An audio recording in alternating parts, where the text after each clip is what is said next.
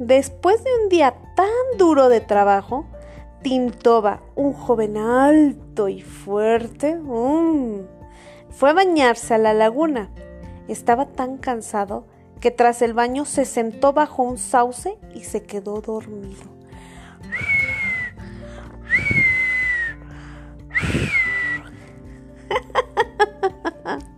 Las risas de unas mujeres lo despertaron y una de ellas le ofreció agua de su cántaro.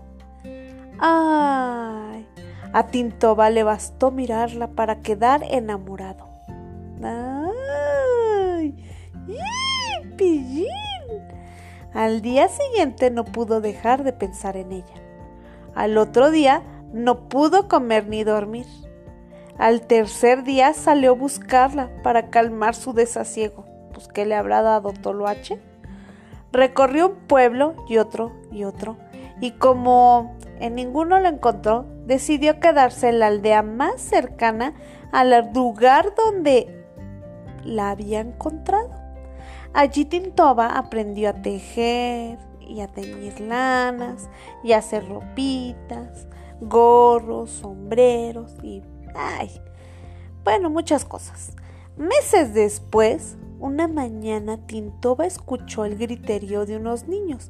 ¡Ah, ¡Ah, sí, mamá! ¡Mira, mira! Ah, se asomó a su puerta y vio una rica comitiva cargada de pieles, plumas y joyas. ¡Órale! Las llevaban como presentes para la hija del cacique presentes, la iban a comprar. Esa noche, paseando con su dolor, no muy lejos de la laguna, Tintoba encontró a una bella muchacha.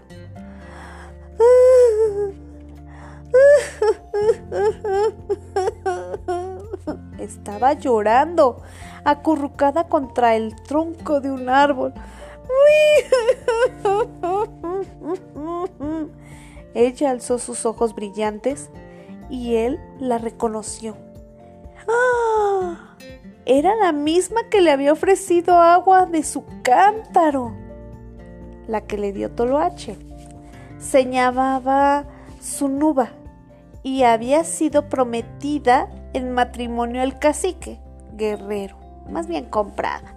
No quería casarse con él, pero su padre la obligaba. Sí, pues ya le habían dado un buen de cosas, plumas, joyas, pues claro. Tras este nuevo encuentro, acordaron reunirse más adelante. Su nuba se fue a su casa, bueno, a la casa de su padre. Híjole. Tiempo después, Tintoba supo que el padre había partido a luchar contra otra tribu y buscó de inmediato a su nuba. Ay, no perdió tiempo. Así los enamorados pudieron visitarse y compartir su felicidad. ¡Ah! mmm, pillines. Su nuba se puso más hermosa que nunca y un poco antes del regreso de su padre, huyó con su amado al valle de donde él era originario. Juntos sembraron árboles frutales que dieron jugosos frutos la vida le sonreía. Pero una tarde encontraron en su casa un mensajero del cacique. Por fin los habían encontrado. Los jóvenes comparecieron ante el gran sacerdote Chipcha, que decía que el destino de los hombres y éste ordenó que ella debía despedirse del joven y volver al hogar paterno. Al llegar, el padre la miró, la miró con severidad y le dijo, yo te prometí siendo niña a un cacique, amigo mío. Yo no quiero casarme con él, respondió su nuba. Mil palabras deben cumplirse. Su nuba llorando afirmó, es mi amor lo que debe cumplirse. Y dándole la espada al padre, corrió a reunirse con Tintoba. Corre, corre, corre. El muchacho, mientras tanto, también había salido en busca de su amada, cuya ausencia no podía soportar. Casi en el límite del valle, en las inmediaciones de una laguna, se divisaron a lo lejos. Uno y otro corrieron a abrazarse. ¡Ay! Tintoba.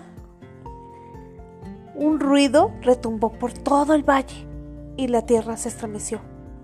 En su carrera, Tintoba sintió de pronto que sus piernas se hacían lentas y dejaban de obedecerle. Su cuerpo, antes joven y flexible, se había transformado en un cacto lleno de espinas.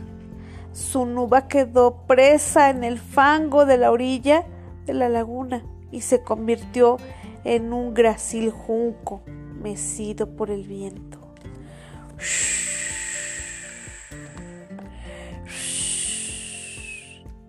El valle quedó de nuevo tranquilo y silencioso.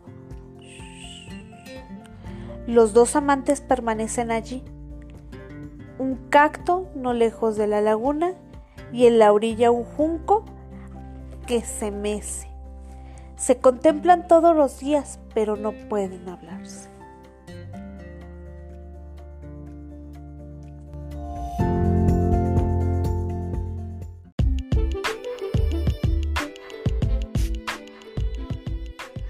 Jack era un campesino que alquilaba una pequeña propiedad de un rico terrateniente, pero un año hubo tal sequía que la cosecha se perdió y no tuvo dinerito para pagarle la renta de la tierra.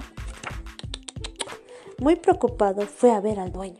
Le explicó que sus únicos ingresos provenían de lo que cultivaba y al haber perdido todo no tenía cómo pagarle hasta la siguiente cosecha. Espéreme tantito, no sea malo, porfis. Te daré una alternativa, dijo el dueño. Si de aquí a mañana me respondes las siguientes tres preguntas, te perdonaré la deuda. Mm, ¿Cuál es el peso de la luna? ¿Cuántas estrellas pueden verse en una noche despejada? ¿En qué estoy pensando en este momento? Cabizbajo, Jack se dirigió a casa. Cuando se encontró con Tim, su mejor amigo, quien al verlo tan preocupado le preguntó qué le sucedía. Jack le confesó que tenía temor de perder las tierras, porque no podía contestar las tres preguntas. Ay, a ver, amigo, dímelas. ¿El dueño te especificó que tú mismo tendrías que contestarlas? preguntó Tim. No, entonces yo iré mañana en tu lugar. Sí, tú no te preocupes. Al día siguiente, cuando Tim se presentó, el dueño le dijo, yo pensaba que vendría el mismo Jack, pero acepto tu intervención. Dime, ¿cuánto pesa la luna? Mm, ni una arroba, más ni una arroba menos, que cuatro cuartos de peso total de su peso sorprendido por lo ingenioso de la evasiva respuesta, el terrateniente le dio por buena la respuesta y le planteó la segunda pregunta. ¿Cuántas estrellas pueden verse en el cielo en una noche despejada? 999 mm, millones 999.999 porque ayer cayó una estrella fugaz. ¿Y cómo sabes tú la cantidad exacta? preguntó el propietario muy integrado. Si quiere comprobarlo, no tienes más que contarlas y así sabrás si estoy en lo cierto. Mm, mm. Muy divertido el terrateniente dio por respondida la segunda pregunta y pasó a la tercera. ¿En qué estoy pensando en este mismo momento? A ver, dime, dime en qué estoy pensando. Te lamentas de haber aceptado que yo contestara en lugar de Jack y piensas que de no haber tomado su lugar Jack te debería un año completo de renta. ¿A poco no? En eso estás pensando. El propietario rió de buena gana y concluyó. Dile a Jack que tiene un buen amigo, que le perdono la deuda y que el próximo año puede venir a trabajar en las tierras. Ve, corre, dile, dile, tú no te preocupes.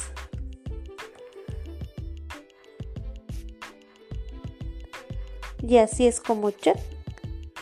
Y así es como Jack se quedó con las tierras.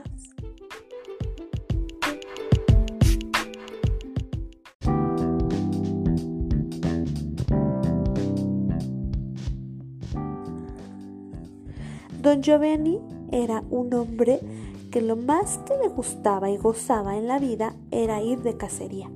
Un día cazó una enorme grulla y en cuanto llegó a casa llamó a su cocinero, de nombre Cirilo, para indicarle en la noche vendrán a cenar unos amigos muy especiales, así que esmérate con el estofado de grulla. El asado estaba casi listo cuando la sirvienta, de quien Cirilo estaba enamorado, entró a la cocina. Ese guiso huele delicioso. Dame aunque sea una probadita. Si tú me das un trocito de pierna de grullo, seremos novios. Y Cirilo le dio la pierna entera. Cuando los invitados probaron el guiso de grulla, se deshicieron en elogios. Pero Giovanni se dio cuenta de inmediato que a la grulla le faltaba una pierna y se puso de mal humor. ¿Cómo era posible que Cirilo se hubiera atrevido a hacer algo semejante? Cuando los invitados se fueron, lo mandó llamar. ¿Qué hiciste con la pata que le falta a la grulla? La grulla tenía solo una pata, señor. ¿Crees que nunca he visto una grulla? Eh, como Cirilo insistía en que tenía una sola pata, Giovanni le ordenó arréglate porque mañana de madrugada compraremos, más bien comprobaremos quién tiene la razón.